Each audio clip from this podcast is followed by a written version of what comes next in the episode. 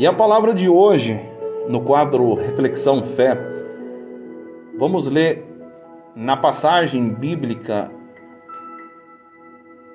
que está escrito em Evangelho São Marcos, capítulo de número 1, versículo de número 12 ao 15.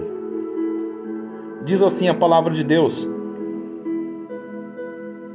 Naquele tempo, o Espírito levou Jesus para o deserto e ele ficou no deserto durante 40 dias e aí foi tentado por Satanás. Vivia entre os animais selvagens e os anjos o serviam.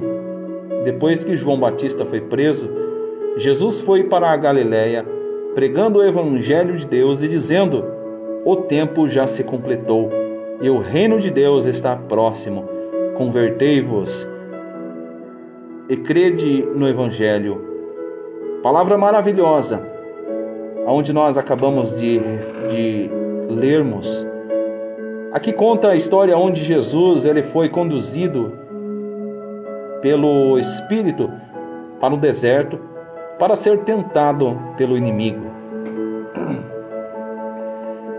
E assim também, muitas das vezes nós somos tentado por diversas coisas, somos provados por diversas coisas. Quando nós colocamos em nosso coração em fazer o melhor para Deus, em colocarmos a nossa vida no altar de Deus, somos bombardeados por diversas coisas, diversas tentações, diversos dardos inflamados do maligno o inimigo ele nos ataca de todas as formas para que possamos fracassar em nosso objetivo de fazer a vontade de Deus. Jesus ele precisava passar por essa provação. Ele precisava passar pela morte de cruz para que hoje eu e você pudéssemos ter vida e vida em abundância. E nós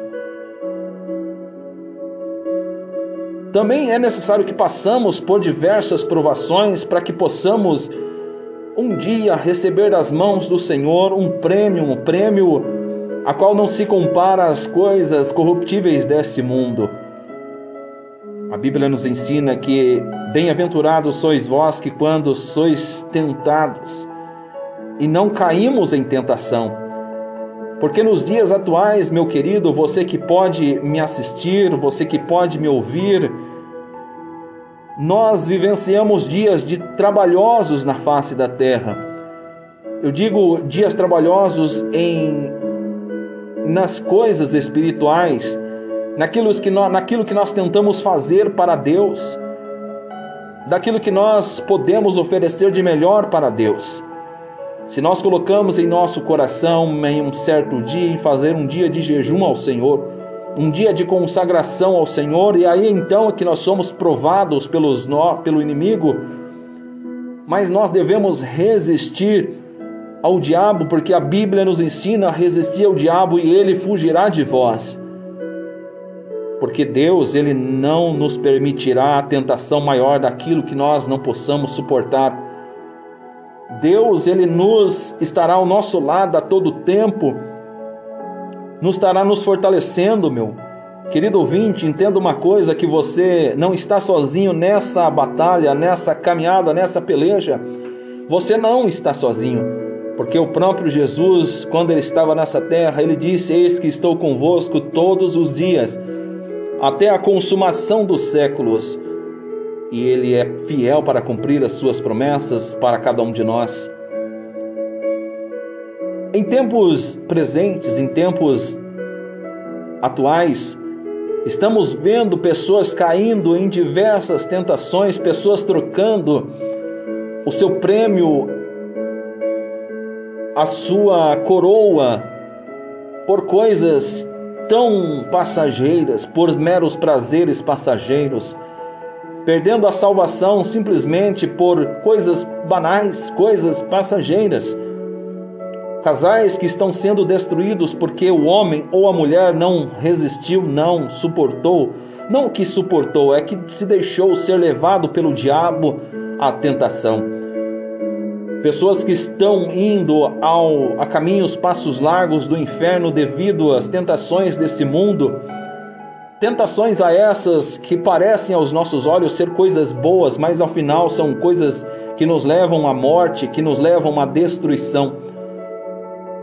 A Bíblia nos ensina que existem caminhos que aos, aos olhos dos homens parecem ser caminhos bons, mas que ao final são caminhos de morte. E eu te digo uma coisa: que o único caminho que nós possamos e devemos trilhar isso sem medo de errar é Jesus, porque ele disse: Eu sou o caminho, a verdade e a vida, ninguém vai ao Pai senão por mim. E muitos estão desviando desse caminho, procurando caminhos mais fáceis de caminhar, porque falando de caminho, a gente pode analisar dois tipos de caminhos que a Bíblia nos ensina um caminho estreito, um caminho cheio de espinhos, pedras e obstáculos, e há outro caminho que é espaçoso e fácil de caminhar, e muitos são os que vão por eles. Mas nós que queremos herdar os, o prêmio que Deus preparou para nós, que Jesus preparou para nós, Ele disse: Eu vou preparar-vos o lugar. Então Ele tem preparado para nós lugares que os nossos olhos não viram, que os nossos ouvidos não ouviram, que jamais desceu ao coração do homem. E o homem, por falta de conhecimento ou até mesmo por deixar-se levar por muitas coisas em tempos atuais, não está tendo a sabedoria e tendo o conhecimento daquilo que Deus preparou para nós e está percorrendo por caminhos fáceis, caminhos que levam à perdição e à morte eterna. Mas vale a pena trilhar o caminho cheio de obstáculos, apesar de muito de estar, de estar muito difícil, mas vale a pena porque ao final dele nós obteremos a nossa coroa, o nosso prêmio que é incomparável às coisas deste mundo. Vale a pena trilhar o caminho de estreito, porque ao final dele iremos ver Jesus Cristo, aquele que morreu, ressuscitou e vivo estás, e tem todo o poder nos céus e na terra, e tem nas mãos a chave da morte e do inferno, e que aos seus olhos nada pode escapar, porque os seus olhos são como chamas de fogo, e ele tem olhado para você, muitas das vezes aí, você que está me ouvindo no seu quarto, na sua casa, ele tem olhado para dentro do seu coração e ele manda te dizer nesse exato momento: Eis, ei, não pense que estás sozinhos, porque eu estou contigo.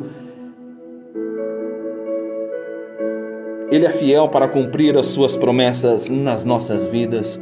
Não desanime, prossiga, prossiga para o alvo, pelo prêmio que está em Cristo Jesus, porque um dia Deus enxugará de nossos olhos todas as lágrimas e não haverá mais morte, nem pranto, nem clamor, nem dor, porque as primeiras coisas já são passadas. Eis que cedo venho, guarda o que tens, para que ninguém tome a tua coroa. Devemos andar vigilante naquilo que nós fazemos em tempos atuais, porque hoje o aumento da, do conhecimento humano tem desviado os homens, as pessoas, do verdadeiro evangelho de salvação. As pessoas estão se apegando a, a coisas que acabam tomando o seu tempo, que era o tempo de Deus antigamente, mas que nós possamos vi, ficarmos atentos e ocupar o nosso tempo mais com a presença de Deus, porque isto é real. Jesus vai voltar. A Bíblia nos ensina que ele voltará entre as nuvens, em todo olho o verás. Ele verás como um ladrão na noite.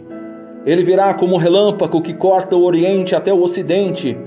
Meu caro ouvinte, a palavra nos ensina e nos coloca esse essa sentido figurado para que nós possamos entender que um relâmpago que corta o oriente até o ocidente será de uma forma tão rápida que nós seremos arrebatados de uma forma tão rápida.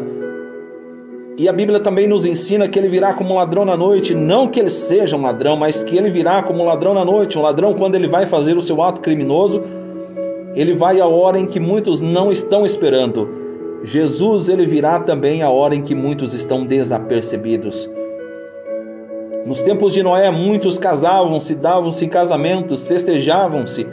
Estamos vivendo algo semelhante, porque Jesus está voltando e as pessoas não estão dando crédito à palavra, ao retorno do Senhor nosso Deus.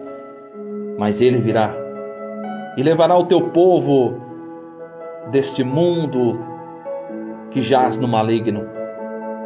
Que possamos ficar atento, que possamos ficar ligado, porque Ele virá. Que Deus te abençoe. Um humilde homem aqui habitou, tão humano quanto nós ele habitou com os pés descalços, o rosto suado, a pele marcada pela luz do sol. A chegada dele a Jerusalém, em um jumento não impressionou ninguém. Dessa forma ele cumpriu sua missão. Chegou até a cruz, venceu o meu Jesus. Depois de tudo consumado, o anjo apareceu. O cenário era triste, o recado ele deu. Esse Jesus que recebido foi no céu, em breve voltará. Ele vai voltar. Veio com a coroa de espinhos, voltará